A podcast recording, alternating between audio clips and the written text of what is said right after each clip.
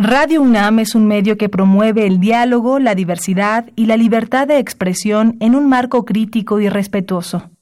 Los comentarios expresados a lo largo de su programación reflejan la opinión de quien los emite, mas no de la radiodifusora. Radio UNAM y la Secretaría de Atención a la Comunidad Universitaria a través de la Dirección General de Atención a la Salud presentan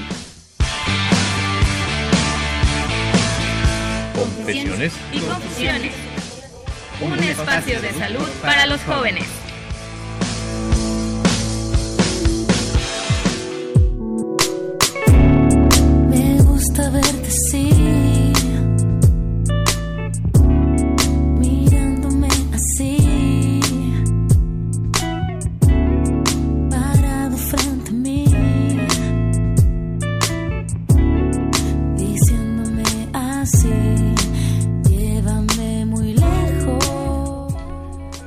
Muy buenas tardes, estamos con ustedes completamente en vivo en una emisión más de Confesiones y Confusiones. Los saluda Alfredo Pineda, mandándole un cordial saludo a todo el equipo que conforma Confesiones y Confusiones. La tarde del día de hoy los acompañamos con este gran equipo que es Salud Ambiental y lo digo de manera real, es un gran equipo ya que tenemos casa llena. Le damos la bienvenida a Juan Mancilla Castillo, quien es médico veterinario zootecnista y a su vez jefe del Departamento de Salud Ambiental de, de allá de la DEGAS, de la Dirección, Dirección General de Atención a la Salud. ¿Cómo estamos? ¿Qué tal, Alfredo? Buenas tardes, público. Buenas tardes, aquí compañeros de la mesa. Muy buenas tardes. Pues aquí, Alfredo, otra vez compartiendo un poco de conocimiento.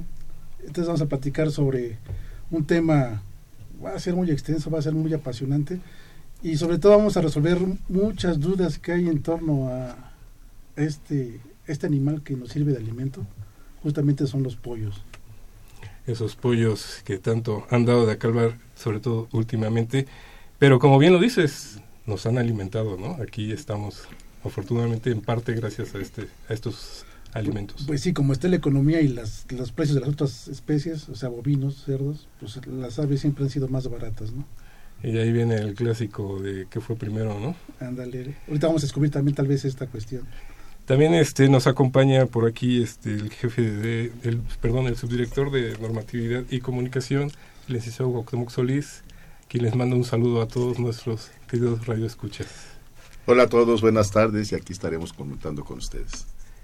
Y bueno, vamos dándole la bienvenida a nuestros invitados, no sin antes recordarles que, como les dije, está gran parte del Departamento de, de Salud Ambiental que nos acompañan aquí los sábados, por ahí está también Roberto Carlos Muñoz. ¿Qué? Buenas tardes, mucho gusto y muchas gracias por la invitación. Eh, el tema del día de hoy, mitos y realidades del pollo y del huevo. Para ello están, los estamos invitando a todos ustedes para que se comuniquen, aprovechen. Recuerden que el día de hoy tenemos 50 minutos para compartir, así que al 55 36 89 o nuestra página del Facebook Confesiones y Confusiones. Con mucho gusto vamos a estar en contacto y, intentando responder todas sus preguntas y compartiendo sus comentarios. Le damos la bienvenida al doctor José Antonio Quintana López. Muy buenas tardes. Gracias, buenas tardes. Y al licenciado en nutrición Enrique Lozano.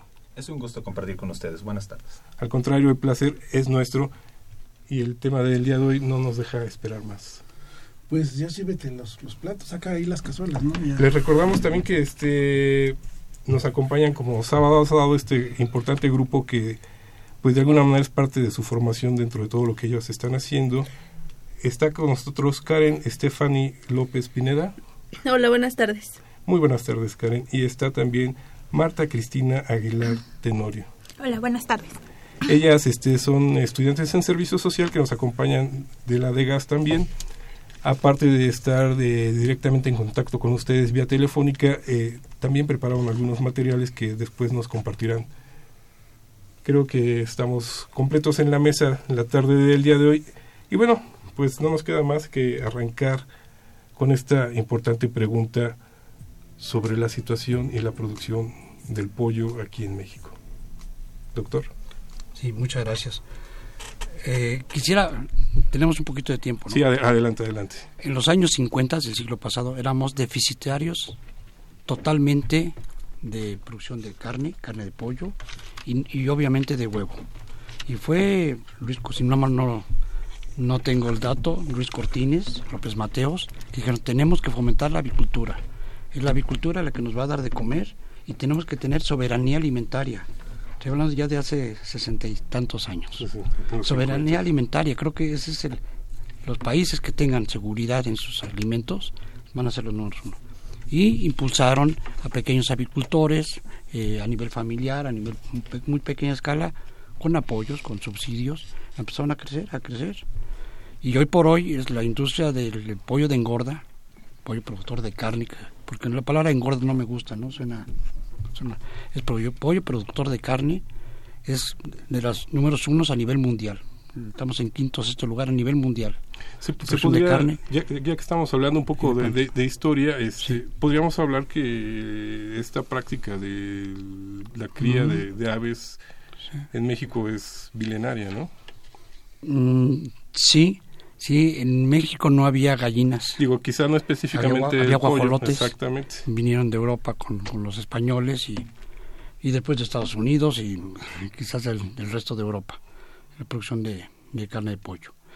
Y hablando un poquito, hay varias razas que le llaman razas ligeras, que son típicamente productoras de huevo, razas semipesadas que antiguamente decían de doble propósito, producían huevos, no tantos como las ligeras, pero también producían huevos eh, y, y un poco de carne. Al final eran las de doble propósito. Ya no existe esa palabra, ya son productoras de huevo y, y, y las razas pesadas, que eran las productoras de carne. Todas estas razas venían principalmente de Europa, eran razas pesadas que casi no ponían huevo, pero crecían más rápido y, y obviamente esas, esas, esos animales y su descendencia, pues tenías carne este, más corto tiempo. En 30 o 40 años la genética ha hecho maravillas, y yo quiero hablar de maravillas porque cada año con año se están ganando tiempo, en menos tiempo alcanzan el peso y alcanzan más peso. Y son razas 100% especializadas.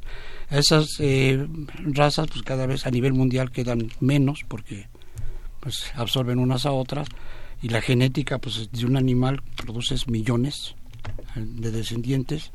Eh, esas, esas razas este el origen viene en Europa Inglaterra Estados Unidos Francia Holanda eh, principalmente. Israel creo que también tenía una por ahí son las razas eh, que le llaman pesadas. Y las estirpes nombres los nombres comerciales no como se dice en los automóviles es también la, estirpe Ross la estirpe Cobb la estirpe Hubbard obviamente son puros nombres este extranjeros. Pero es, es nuestra dependencia. Y vale la pena decirlo genéticamente dependemos del extranjero. A nivel progenitoras ya ya viene la progenitora pequeña la reproductora los papás del pollo y aquí se producen todos los pollos prácticamente tenemos una soberanía alimentaria en pollo de engorda aunque de repente de repente viene Brasil o viene Estados Unidos y te me- meten productos baratos de peor calidad y se desploma también esa, esa avicultura mexicana, ¿no? Entonces hay que sostener un equilibrio. Pero eso esto no viene al caso. Claro. En México se producen 1.700 millones de pollos. 1.700 millones de pollos. La locura. Y alcanza para que cada mexicano comamos cerca de 30 kilos de carne de pollo al año. Fantástico. Em- pero sin embargo, pues un Brasil, un Estados Unidos consumen casi 40 kilos. O sea, nos está faltando consumo de, de carne de pollo. Y hay países como Bolivia, todos conocen, que creo que los países que todavía les falta mucho desarrollo, consumen más pollo que México. Se han dado cuenta que la prote no sé si ya brincamos a proteína, pero No, no, está bien, está bien. Vamos, vamos, perfecto. estamos hablando bien. que, la, que Qué la- bien. la proteína del pollo, o sea, la- ya la carne de pollo, son las carnes más baratas que hay. Dicho sea de paso, mucha gente no le alcanza para otro tipo de carnes, pero sí le alcanza para pollo. Es una de las carnes más sanas que hay, licenciado no me vaya. Porque, este, entre otras cosas, el, el músculo eh, este, queda únicamente la carne y la, la grasa no se deposita entre las vetas del músculo, sino que queda a nivel subcutáneo. Entonces, la carne per se este, es muy, muy sana. Antiguamente decían que era para los enfermos, ahora pues es una carne para todo mundo y, y- y- y a buen precio. Bueno, pero como dice, Sí. lo decían, pero con justa razón, ¿no? Un, Sí. un caldo de pollo, un caldo de gallina levanta a Un muerto. cualquiera, ¿no? Sí, levanto el muerto. Sí. Exactamente. Yo quisiera contar, Alfredo, con lo que ha platicado el doctor, pues no ha mencionado en ningún momento engordar con hormonas. O sea, todo esto es a través de mejoramiento genético. Se van escogiendo las gallinas que tienen mejor cualidad para desarrollar este, su descendencia con estas características que no se necesitan hormonas para engordar un pollo. Y que ese es uno de los grandes mitos. Exacto. Sí, que, que dicen, pues yo creo que a quien le interesa que no se consuma tanto pollo, que este que se engordan con hormonas y que hay muchas cosas que se pueden transmitir, que hay, que pueden transmitirnos enfermedades y, y cosas así. Pero ¿qué hay de esto, doctor? Bueno, este, el, el título del, el- del tema de hoy es Confesiones y Confusiones. Así se Yo llama. pondría por, en principio confusiones. De un tiempo para acá, eh, las redes sociales, las fake news, Ajá. noticias falsas, Sí, exacto. pues alguien dice, te produce cáncer y, y- y dejas de comer pollo porque te produce cáncer. Es ot- otra aberración, otra, este, otro absurdo, ¿no? ¿En base a qué o por qué? Igual vienen las hormonas, pues, tienen hormonas, ¿por qué? Porque a alguien se le ocurre decir, tienen hormonas, porque no le conviene, porque a lo mejor es vegano, y como es de lo que más se come, pues hay que pegarle por ahí. Falso, completamente falso. O sea, o sea, aunque uno quisiera ponerle hormonas, no sirve de nada, pues, para que se empiecen a aprovechar las hormonas pasan dos, tres meses. Y el tiempo de producción del de pollo. pollo, son, son este mes y medio, casi, Sí, ni dos meses. O sea, y además un- una, las hormonas, eh, somatotropina, ¿cuánto te cuesta? Mil pesos dosis. O sea, o sea, es una aberración si tienen hormonas. Que, bueno, Lo- lo esto que se está diciendo en la mesa. Eh, Sí, adelante, este, Enrique Lozano. Simplemente es como para aterrizarlo en el contexto de me lo estoy comiendo en la mesa, ¿no? La realidad es que sí, cuando nosotros eh, buscamos alternativas nutricionales en relación al aporte proteico, evocamos al pollo justo por la seguridad y la eficacia que tiene para el uso de preparaciones, la asociación, etcétera. Sobre el crecimiento que comentaba el doctor, es muy lógico y sencillo observarlo en relación a las tallas que se tenían en la población general en 1950 y las tallas que tenemos en la actualidad, que va directamente proporcional a la ingesta proteica que tenemos día a día. ¿no? Ahora, otra cosa importante es que, como, como comenta el doctor, las fake news están eh, enfocadas a hablar sobre una especie, es decir, producto derivado del pollo, derivado de la res. No hablamos de en sí el animal, sino de los productos per se. Y a veces, como dice el doctor, nos venden productos que no, nos, no son necesariamente el- la carne del pollo tal cual, sino modificaciones de, de productos, para no mencionar este, marcas o ejemplos, pero que no son pollo, evidentemente. O sea, no son predominantemente pollo, por tanto, no tiene el aporte proteico, mineral. Las características básicas del pollo. Entonces, el impacto es distinto. Pero a ver, está- están ustedes este, que, que, eh, diciéndonos todo esto. ¿Por qué si es tan, además es tan combinable, en la, sobre todo en la comida mexicana, con tantas cosas, ¿por qué no se aprovecha más? ¿Qué es lo que nos hace ir más por, no sé, por productos derivados de la res, a veces del cerdo, que también estaba este, demasiado criticado y todo, también malamente, pero vamos mucho por la res. ¿Por qué no vamos más por el pollo? ¿Qué será el- el- la percepción de, de- del consumidor que va más por, por la res que por el pollo? Bueno, si me permiten iniciar la Ujú. intervención, justo el programa se llama Confusiones y Confesiones. ¿no? Entonces, también es realidad que eh, dentro de una confusión hay cierto grado de verdad. Una de las cosas importantes a, a acotar sobre el pollo es que la temperatura de, cocción para la eliminación de, de sustancias es 72 grados y es muy superior, por ejemplo, la del pescado, que es 60 grados. De tal suerte que si yo combino pollo con pescado, aunque yo ponga mi pescadito a cocción, no voy a alcanzar la temperatura para eliminar los microorganismos pertinentes a, pero no es porque el pollo per se tenga un problema. El problema es eh, una desinformación en relación a cómo almacenarlo, cómo procesarlo, eh, cómo eh, prepararlo incluso. Entonces, eh, esto aunado a otro tipo de informaciones y mitos en la nutrición, eh, la nutrición, yo les comento a los colegas y a los pacientes, es muy política. Entonces, eh, dependiendo hacia dónde quieras inclinar la, la información o el beneficio de tu información, pues va a ser el mensaje que vas a permear. ¿no? Por eso siempre les comento que se informen, ¿no? Independientemente de dónde se acerquen, se documenten sobre evidencia escrita. Y de buenas fuentes. Y de buenas fuentes, por supuesto. Porque lo comentaba ahorita el doctor, las fake news que pululan en las redes, ¿sí? Más que informar, nos desinforman. Es correcto. Es 100% real todo esto. Y precisamente para eso lo estamos invitando para que se comuniquen directamente con nosotros, ya sea vía la web o vía telefónica al 5536 8989. Es una realidad que, que toda esta vorágine del Internet, pues como tantas veces se ha dicho, hay cuestiones muy reales y hay la mayoría pues es basura cibernética, por decirlo de alguna manera. La parte interesante del día de hoy es eso, que nos están guiando hacia el camino donde podemos investigar todavía más de todo esto. Regresamos con ustedes aquí a Confesiones y Confusiones.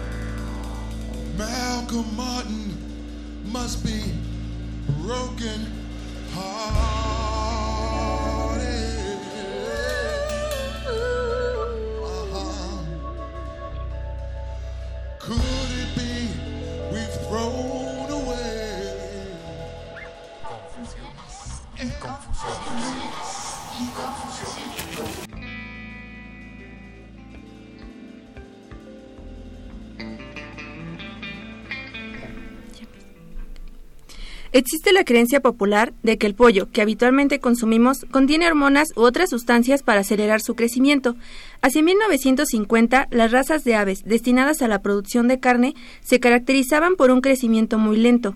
Para 1960 se empieza a seleccionar aquellos pollos que cuenten con características genéticas superiores al resto, aunado a la combinación de alimentos balanceados, cubriendo de esta forma las demandas nutricionales de acuerdo a la etapa de la vida, contribuyendo a una mejora en su crecimiento en un tiempo menor. Así que es completamente falso que se suministren hormonas a las aves para acelerar su desarrollo, además de ser costoso, muy complicado, contraproducente e ilegal.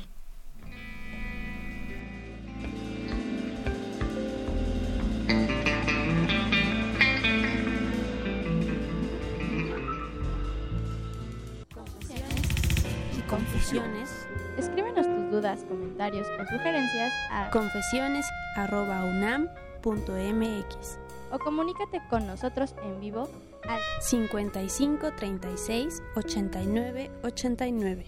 En un momento continuamos.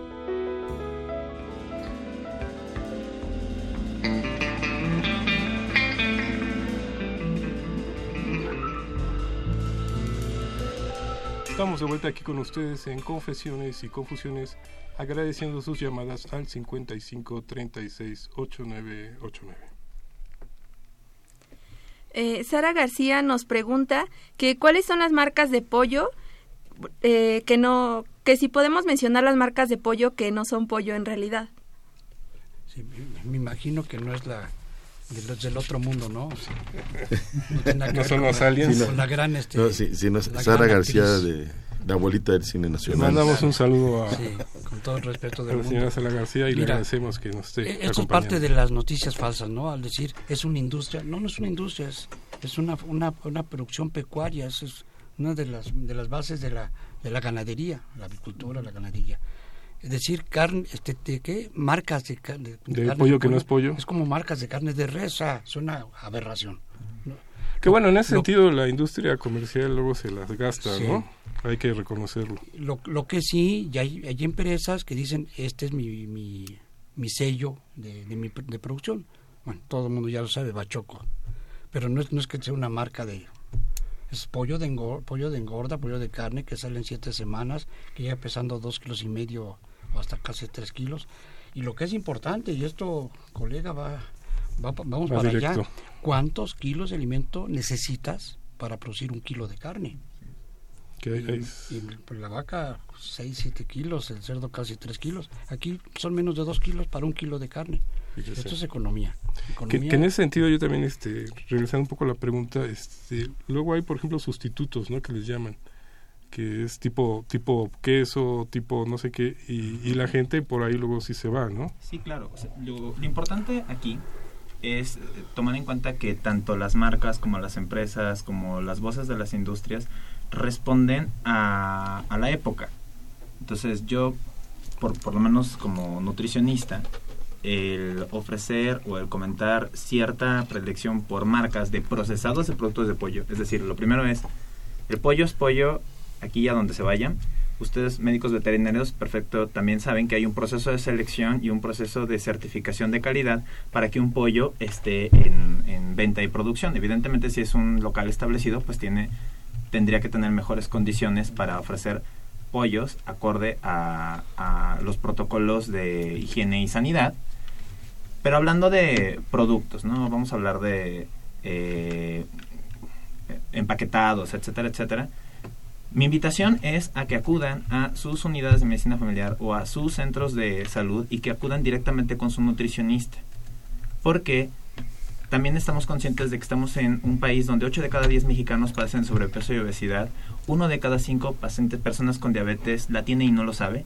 Entonces, eh, la recomendación de un alimento como el pollo y los productos derivados de van a responder también a sus necesidades corporales, culturales, sociales, etcétera. Entonces, eh, a veces suena como un poquito morboso saber exactamente qué marca o hacia dónde señalar, ¿no?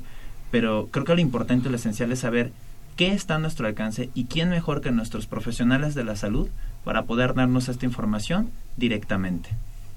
Pues ahí quedó más que claro, ¿no? Adelante, doctor. Sí, bueno, ahorita mencionó las palabras eh, Claves. Evitar la ignorancia de las personas, ir con el nutricionista, con un nutriólogo, como también se les llama, pero que el nutriólogo y, los- y muchos profesionistas también se informen y se actualicen, porque he tenido oportunidad de, platicar con cardiólogos y acabamos este de malas, porque ¿cómo se atreve uno a, a contradecir al señor que estudió en Harvard, pero hace 30 años? Y, y entonces sí, tenía un problema. Ahora, el otro problema grave y muy grave de México, segundo, pa- segundo país de obesos en el mundo, no es por el pollo ni por el huevo. Y primer lugar, y eso en el Instituto de la Nutrición, me lo acaban de comentar, somos primer lugar en niños obesos. Sí. La culpa son los papás y no es por el pollo ni el huevo. Yo no voy a decir. Y el otro, este, yo creo que se, se refiere más a embutidos. Algunas que se llaman pastas, que a veces las importamos, que son subproductos de otro país, y con eso este, hacen, hacen este, embutidos, vamos a dejarlo en, en forma genérica, Ajá. y ahí tiene que entrar Cofepris para ver qué tanto, tanta carne tiene, y qué tanta carne es de pollo, ¿no? Regresando un poco a esta parte de, de la producción, eh, sí me dejó un poco impresionada esta comparación que hacía doctor entre eh, lo que obtenemos al producir Y lo que se gasta y lo que se le invierte a esta producción. Que en el caso del pollo, a diferencia de otras carnes, pues es mínimo. Bueno, en comparación, obviamente. En cuanto a... En cuanto a la carne de res, en cuanto La a la carne... conversión de alimento.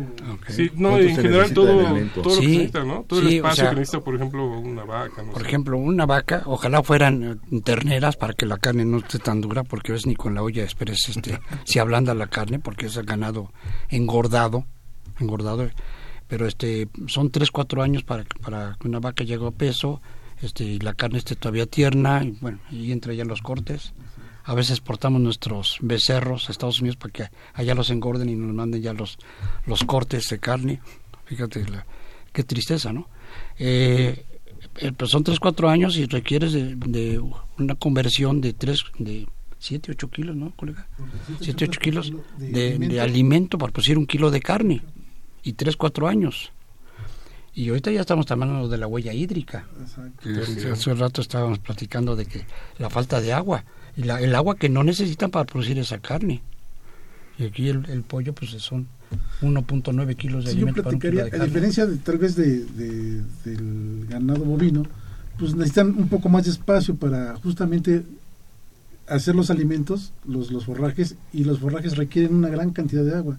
Y justamente pues, el agua se nos está agotando. No tenemos. Si, si los valles, las praderas van a estar con estos déficits de agua, las obviamente las las parcelas también tendrán, los alimentos tendrán poca poca cantidad de agua y van a estar con menores cantidades este para poder alimentar a, a un bovino. Y aquí me llevaría a otra reflexión. Hay, hay- por ahí hay un hay un dicho popular que hay que tomar este, leche de vaca contenta, ¿no? Esto es verdad. Si los animales están en condiciones óptimas, van a producir, van a desarrollarse mejor. El caso de los pollos es exactamente lo mismo. La gente podrá pensar que, este, que son aves grandes con un montón de pollos, están hacinados y están sufriendo. No es así. Los tienen en condiciones que ahorita le echamos de nosotros estamos aquí en la cabina y estamos este, acoloraditos, ¿no? Y no somos tantos. Pero bueno, una nave de, de pollos pues tiene su clima este Temperatura ambiente. Ah, exacto, tiene controlado, tiene sus horas de luz, sus horas de oscuridad, tiene su alimento a tiempo, tiene agua a tiempo, tiene todo para que el pollo pueda producir, pueda ya sea pollo de, de carne o pollo este para para huevo, ¿no? Eso es importante. Es otro de los grandes mitos, ¿no? Sí, el famoso bienestar de los animales. Exactamente. Eh, Zagarpa y la Unión Nacional de Agricultores han fomentado que se hagan manuales de buenas prácticas de manejo. Y yo me atrevo a decir que, el- que los pollos, las gallinas, están mucho mejor que, los, que nosotros los humanos.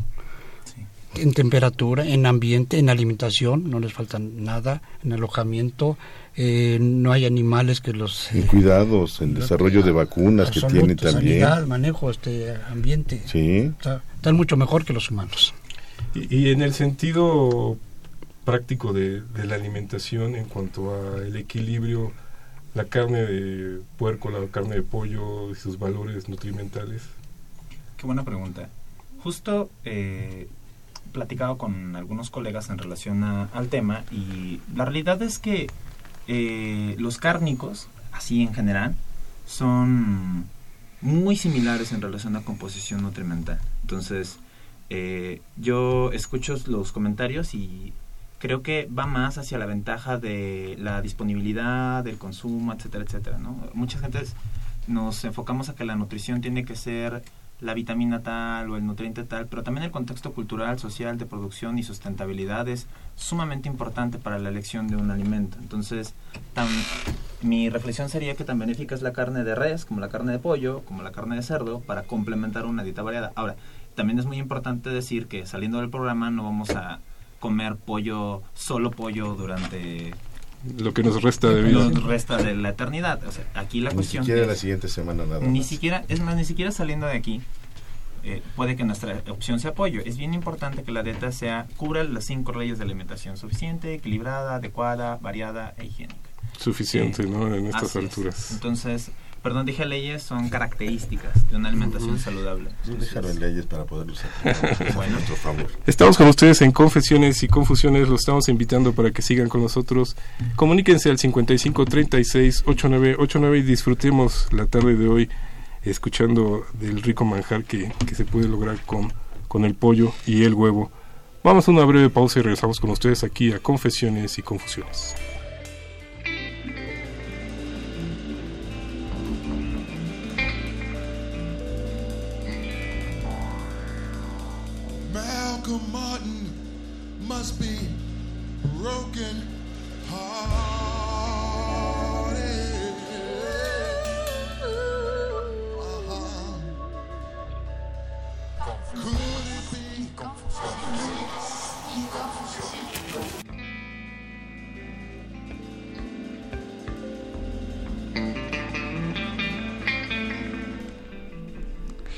Bueno, tenemos en cuenta que el huevo es un alimento que tiene un rol determinante en la dieta diaria, ya que ayuda a mantener una alimentación balanceada, variada y nutritiva. Un mito es que el huevo aumenta los niveles de colesterol y asimismo aumenta el riesgo cardiovascular. Se han realizado investigaciones las cuales reportan que el colesterol es un compuesto esencial para el cuerpo, debido a que forma parte de las células, la bilis y participa en el transporte de grasas y la producción de vitamina D y ciertas hormonas. El cuerpo generalmente eh, genera una cantidad de colesterol y cuando éste se encuentra aumentado en su consumo, el cuerpo disminuye la producción para generar un equilibrio. Así que esto es un mito. Mi nombre es Marta Cristina Aguilar Tenorio.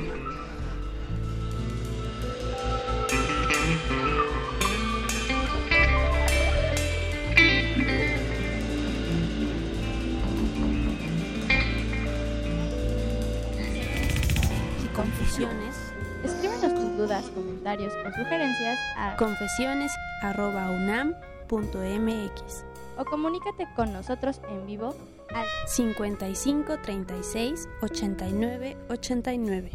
En un momento continuamos.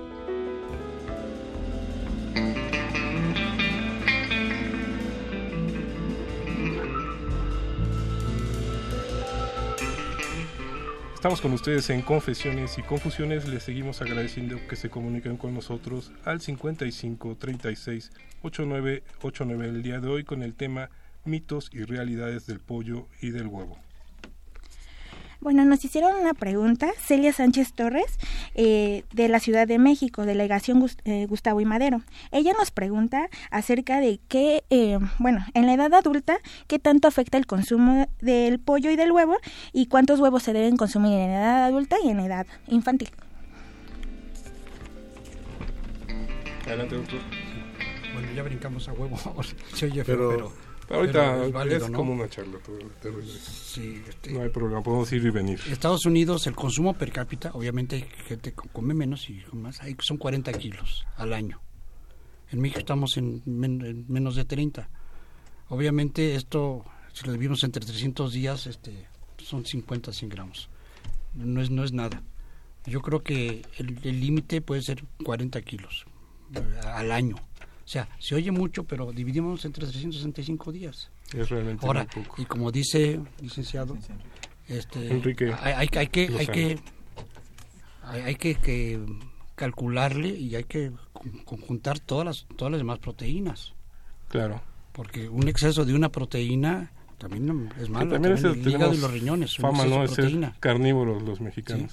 Sí. Y también hay proteínas vegetales que júntalas todas y, y el exceso de proteínas se- también se va al- a las articulaciones y es la, la go- famosa gota gota articular que enferma enfermedad de los de los de los reyes de Europa por el exceso de, de- de carnes. De carnes. Pero bueno, ese es el Sí. conjunto.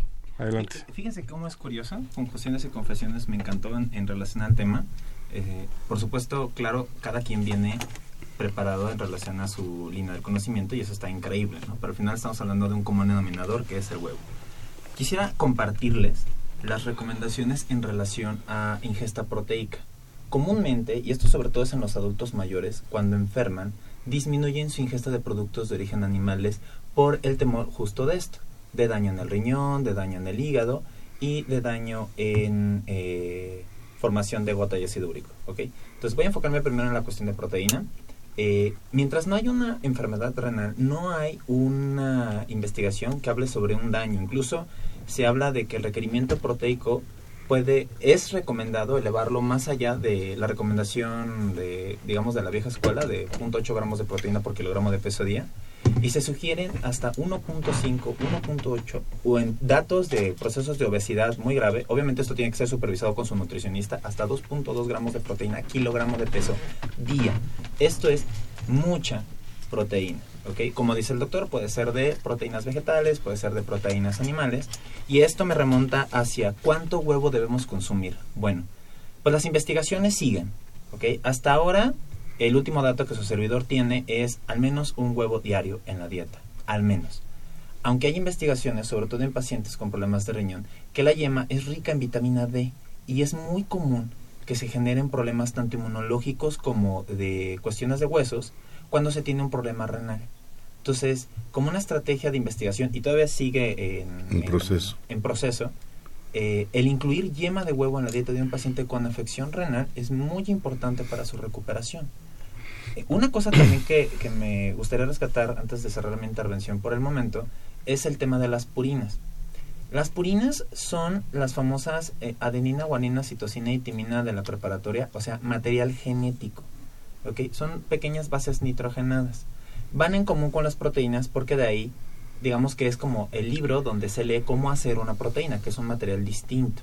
¿ok? Mientras más compleja sea eh, eh, el animalito o la sustancia que requerimos, más purinas voy a acumular en mi celulita. Es decir, los frijoles, la cerveza, las bebidas azucaradas, líquidas, eh, los refrescos particularmente, y las proteínas de origen eh, eh, de carne roja son predominantemente ricas en purinas. insisto, es bien importante que acudamos al nutricionista, puesto que hay variantes entre el cerdo, entre la res, entre el pollo, y un alimento que no es necesariamente rico en purinas es el pollo. Entonces, si tomamos en cuenta que el problema de purinas, vamos a pensar de ácido úrico en México, es eh, asociado a la ingesta de carne, sí, pero también a la ingesta de cerveza. Entonces habría que cuestionarnos si realmente es una cuestión del producto parte de una dieta balanceada o lo que no es parte de una dieta balanceada. Lo que no debería ser parte de la dieta. Exactamente. ¿no? Eh, dice, eh, dice bien el dicho de algún profesor que tuve, no hay alimentos malos, hay dietas malas, pero hay cosas que están totalmente demostradas que no son alimentos, que son comida chatarra. Claro.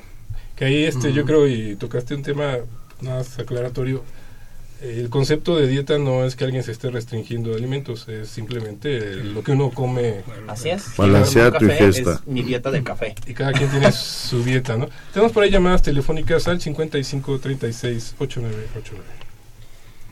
Ana María Castro de Clalpa nos pregunta, ¿es verdad que al consumir pollo consumimos también antibióticos? Ya que se dice que estos se le dan para su crecimiento. Falso.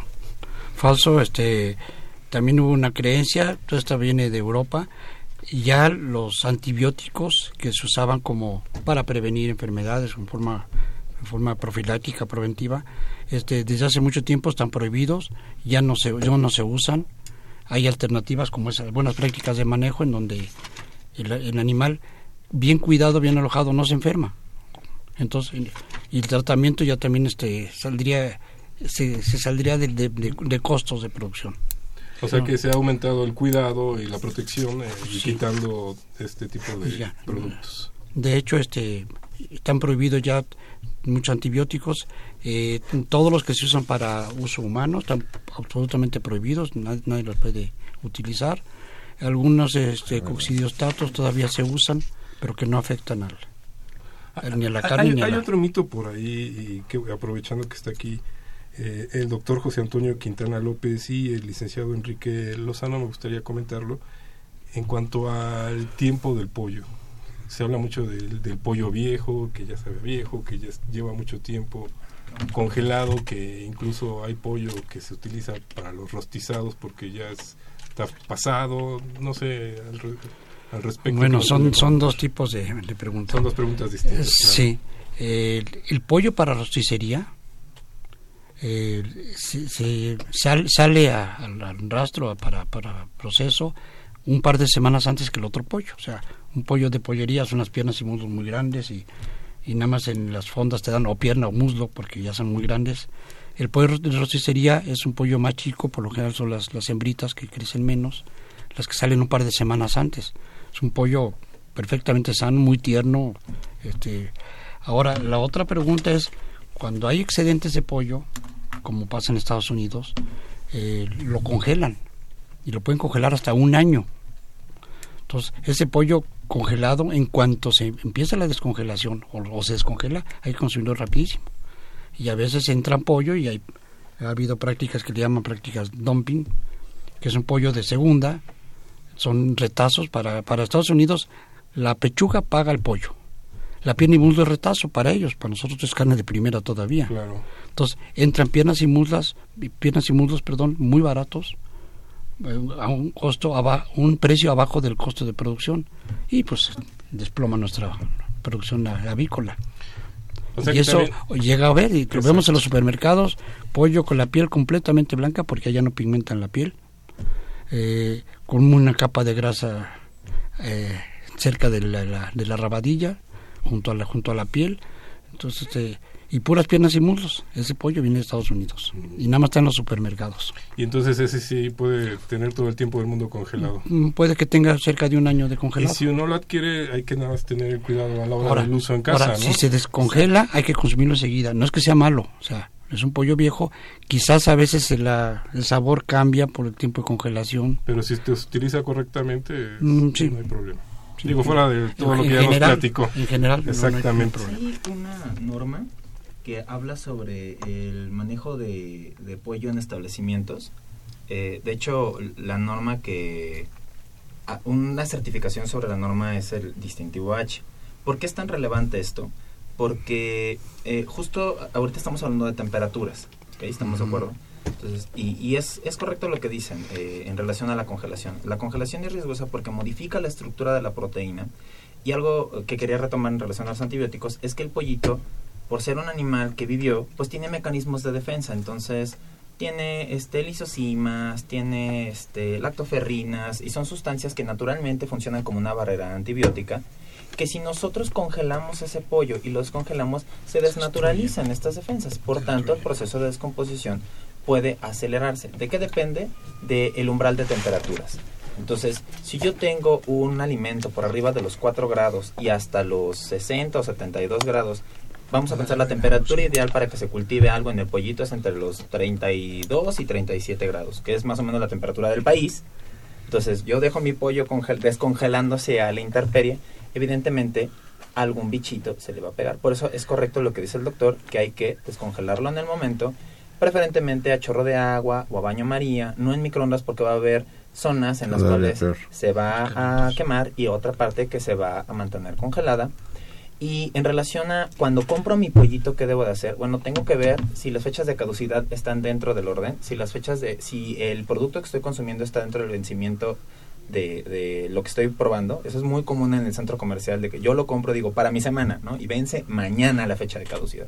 Entonces, justo por eso se hace mala fama del pollo. Y como el pollo es blanquito, es muy fácil que se vea manchado, se vea moratado, que eso es algo que también tenemos que checar. La carne tiene que ser firme, el olor tiene que ser característico, nunca desagradable. Creo que tenemos que ser más escrupulosos, así como de repente con la carita, con el maquillaje, con nuestro refrigerador. Nuestro pollito tiene que estar, si es en congelación, llegar directo al congelador y cuando lo ocupemos lo bajamos. Y si es un pollito que voy a consumir en el transcurso de dos, tres días, lo voy a poner en la zona de refrigerador más pegada al congelador, que es la que mantiene 4 grados centígrados. ¿ok? Mantenerlo en una bolsita de plástico separado de otro tipo de cárnicos y eh, si no lo voy a consumir en el momento, procesarlo. ¿ok? Prepararlo, puesto que ya una vez que pasó por un proceso de cocción, va a tener mayor soporte para el próximo consumo. El Yo- licenciado yo- yo acaba de creo que decir una palabra mágica, 4 grados.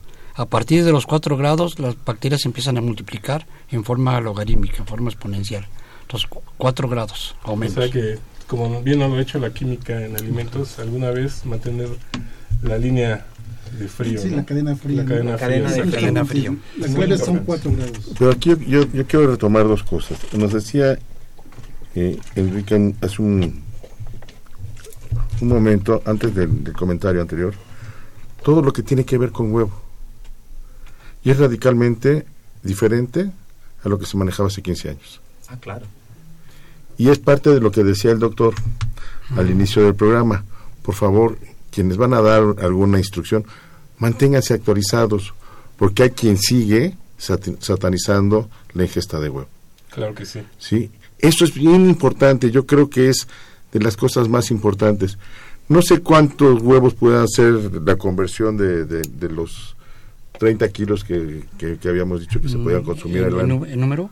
En número de, Número de huevos de- piezas de huevo. 30 pero kilos de pollo, como estamos a con 30 22 de, Al año. de pollo sí, al año. Aquí al año, 22 kilos, pues a lo 23 mejor, kilos. y tú nos, bien nos decías, al menos un huevo diario en promedio. Así es. Sí, bueno, oigan, este, esto es en contra de lo que se decía antes, ¿no? Antes decían, si te, ya en edad adulta, si te comes uno o dos huevos a la A la semana, es mucho. Y pasando de dos huevos es mucho. Ahora estamos hablando de uno o dos huevos diarios. Diez. ¿Cómo ha cambiado el conocimiento? ¿Cómo, cómo la investigación nos ha llevado a todo esto, no? Esto es el, gran punto de mantenerse actualizado y de que alguien como, como los nutriólogos actualizados lo sepan aplicar.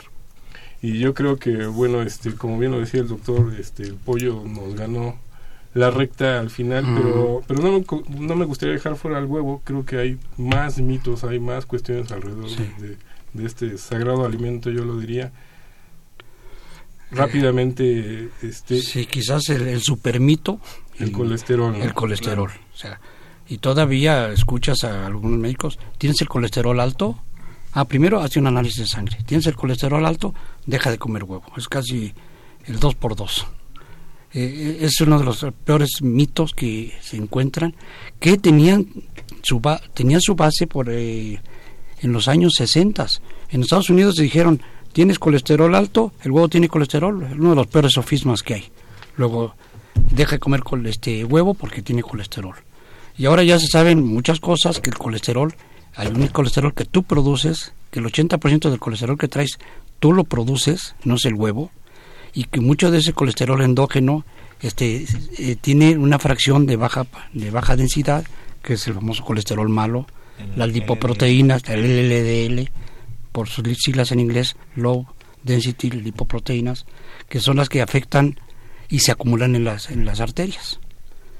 Y, las, y las dos terceras partes son esas que tú produces, no, no, el- no el, No, no el el- 20% que produce el huevo. Que las dos terceras partes del huevo tiene colesterol HDL, el de alta densidad o colesterol bueno. Sí. Eso ya se sabe ahora. Y esto del colesterol eh, fue una prueba que hicieron en Estados Unidos en los años 60 quizás, en donde le dieron a un conejo, un conejo que es herbívoro, eh, eh, este, proteína de origen animal, grasas, a un herbívoro, obviamente acumuló todo en las arterias, entonces dijeron, es, es el colesterol. Es parejo aquí para todos. Ahora, el colesterol se necesita para la vida, Claro. no se Ah, licenciaba. sí, o sea, a partir del colesterol, la acetilcolina, este, las derivas y aldosterona, hormonas para Sí, las hormonas sexuales para- derivan del colesterol, eso es muy importante las hormonas este para el estrés, cortisol, corticosterona también, las hormonas progesterona también, este síntesis de vitamina D, la necesitas y todo es a base del colesterol que necesitamos. Yo creo que es, es la vida y así lo dije por ahí en alguna ocasión. Pues ahí está. Este, transmítenos por ahí llamadas que no nos gustaría dejar fuera, fuera del aire, ya no está ganando el tiempo, pero vamos a darle lectura a dos llamadas que hay por ahí pendientes. Ana María pregunta, ¿qué opinan de nada más comer la clara del huevo y desechar la yema? Qué bueno que lo preguntan. Este, vamos a leer la otra y continuamos, ¿no? Ulises Casasola de Iztapalapa nos pregunta, ¿por qué algunos pollos desarrollan ceguera? Una más por ahí tenemos. Susana Jiménez de la Ciudad de México habla eh, que si pudieran mencionar acerca del maltrato que sufren los animales respecto a los del pollo. Pues, eh, doctores, ahí tenemos tres preguntas. Este, breve, porque el tiempo nos va a ganar. Me voy Adelante. directo con la, la pregunta de la yema y la clara. Sí, efectivamente la clara tiene unas propiedades fantásticas. De hecho, es un canon para el manejo proteico. Hay casos en particular de ciertas enfermedades en las que a nivel hospitalero se maneja solo con claras. Es decir, se ocupa una cantidad de, de huevo, la recomendación, y solo claras. Pero es bien importante que eh, resaltar que eh, mucho del problema, como les insisto, no tiene que ver con eh, eh, parte, alimentos parte de la dieta saludable, o sea, alimentos per se, sino como dice el doctor, o sea, después se demostró que no hay una significancia entre los niveles de colesterol ofrecidos por el huevo versus la elevación de los niveles séricos de colesterol, aún en problemas con eh, este de niveles elevados de colesterol en sangre, ya per se. O sea, está más asociado a bebidas azucaradas líquidas, transgresiones de carbohidratos simples, o sea, pastelitos, botanitas, cosas que no son. Incluso pastas. Inclu- sí, Carbohidratos. pero depende de Carbohidratos. la forma de preparación. Es decir, Exacto. No satanizar tal cual un nutriente, sino el proceso. ¿no? Y, y, en relación a esto, eh, ¿qué opina sobre ocupar claras y huevos? Yo nuevamente les hago la recomendación, acérquense a sus nutricionistas, hagan un, eh, en relación a lo que usted dice de la actualización, hagan un match integral. ¿no? Si no les gusta una opinión, acérquense a otra persona, pero sí también infórmense, ¿no? porque cada caso es muy particular. Eso es muy importante, ¿no? No, no quedarse con que a mi amigo o a mi mamá le recetaron esto, les dijeron esto y uno lo retoma a la pie de la letra. No, y eso es una, una un- todo un negocio. Vas a un gimnasio y todavía no has acabado de hacer el ejercicio, ya te están este, tus pastillas este, de pura proteína para que hagas músculo, este, y te dicen puras claras, no yema, cuando el 36% de las proteínas también están en la yema. O sea, quizás la, la, la otra parte buena la están desechando cuando... pues, que es la tercera parte del huevo. ¿no? O sea, la vitamina A que es para la inmunidad, la vitamina D que tiene que ver con procesos de inmunidad, la vitamina E que es un antioxidante y anticancerígeno y la vitamina K que es el tema anticoagulante. Están en la por yema. de coagulación, están en la yema y La en yema. el pollo también no hay que no hay que descartar que la Sí. grasita del pollo, la grasita del caldito también tiene sustancias que tienen su efecto benéfico. De acuerdo. Simplemente no exagerar en el consumo, como Así en cualquier otro alimento. Sí. Este, el tiempo nos está ganando, pero no me Bueno, eso de, de pollos ciegos, este, Perdón. en mi vida de cuarenta y tantos años de pro- profesionales, llega a ver algún pollo y te das cuenta porque pues este no ubica más que por los sonidos, anda errático, pero yo creo que es uno en, en 100 mil. O sea, por favor, eso no No es nada. una generalidad. Yo creo que hay más cataratas y ceguera en el humano que, que en un pollo, ¿eh? ¿Algún otro comentario? Mm, Lo que no pasa es que el tiempo nos está ganando y no me gustaría dejarlos ir sin sus conclusiones, que nos dejaran algún mensaje para los queridos radioescuchas que nos están acompañando en la tarde de hoy. Eh, le estamos agradeciendo al doctor José Antonio Quintana López. Y ya con como conclusiones, bueno, Por favor. no, Sí. no es comercial, hay un No, libro no, que este hicimos este varias personas. eh, está en la editorial Trillas. Digo esto porque pues, este pues, en dónde lo Sí, venden sí, pues sí, en adelante. Trillas. No cuesta ni 200 pesos. Pues dos hamburguesas, dos pollos. Y en- entre otras cosas el plato del buen comer. Antes era la pirámide, la pirámide de la. Ajá, adelante, doctor. es el plato del buen comer, eso es para ustedes. Y este hay que balancear, como dice el licenciado, hay que balancear todos los, los nutrientes, una alimentación completa, balanceada. El, el hombre es omnívoro, no es herbívoro, es, somos omnívoros, comemos de todo. Proteína de origen animal, proteína de origen vegetal, eh, vegetales, carbohidratos, cereales, etcétera. Hay, hay, hay que balancear todo. Aquí tenemos frente a nosotros el huevo, mitos, realidades y beneficios. Eh, ya está a la venta, entonces Sí, lo pueden sí. conseguir y el doctor nos lo está trayendo para que para que lo veamos. Efectivamente es un libro bastante este, digerible, podemos Sí, decir. está, escrito de una forma muy muy este relajada, muy este para el pueblo. Y bueno, dicho sea de paso, eh, estamos en el Instituto Nacional Avícola, que es auspiciado por la Unión Nacional de Avicultores, y ahí participamos, entre ellos la, la doctora Marilena Sánchez Pardo, que desde el Politécnico, de la UNAM también habemos varios, de la Universidad Iberoamericana, de la Universidad este, Panamericana, o sea, de universidades, gente que queremos este, favorecer la nutrición del humana. Y, y en ese instituto, pues acaba de sacar este, este folleto. Yo se lo regalaría al licenciado, Adelante, porque adelante, por favor. está un huevo y, y un este estetoscopio. Ahí está. Ahorita les Y está vamos a increíble, increíble la información, con colores. Esto acaba de salir del instituto. Todas estas imágenes ahorita se Sí. las comper- compartimos vía Twitter. Recuerden, es este confesiones-ru. Eh, licenciado Enrique Lozano, licenciado en nutrición. Es correcto. No quisiera dejar el tema del maltrato animal porque es un hype en relación a- a- al empoderamiento de, de incluso de una generación. Eh, sí hay mucho trabajo por hacer, hay que ser honestos. O sea, hay mucha todavía producción de corral o producción este no regulada. Pero también es muy importante, y eso digo, yo no sé que no hay que hacer como propagandas de, pero la doctora Temple eh, hizo una investigación en relación a, la dignidad animal y como ella, muchos médicos veterinarios o tecnistas han abogado justo por lo que hemos este, platicado en esta mesa, que la producción sea digna. Incluso desde el lado de la nutrición estamos normados para que al momento de recibir el pollo no esté en el piso, se mantenga en un refrigeradorcito, se mantenga, siempre se laven las manitas, el uso de cubrebocas. Entonces, eh, hay una dignidad en el proceso de, de producción de, los animalitos eh, en todas las profesiones, pero hay mucho trabajo por hacer. Necesitamos más profesionales eh, enfocados a la producción, procesado y, y manejo de este tipo de cuestiones y que informen. Muchísimas gracias. Le estamos agradeciendo a todos ustedes que nos hayan acompañado, a Karen Estefania López Pineda y a Marta Cristina Aguilar Tenorio que estuvieron con nosotros acompañándolos, fueron su, su, su conexión con nosotros vía telefónica. Muchas gracias. Licenciado Cuauhtémoc Solís Torres. Pues gracias y de veras, ¿eh?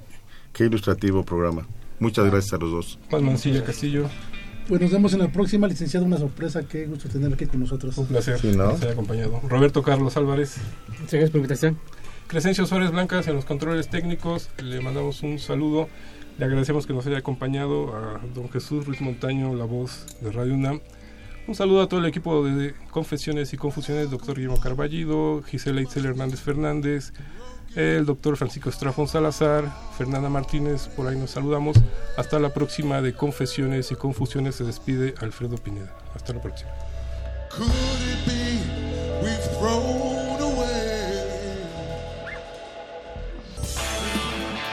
Radio UNAM. Y la Secretaría de Atención a la comunidad universitaria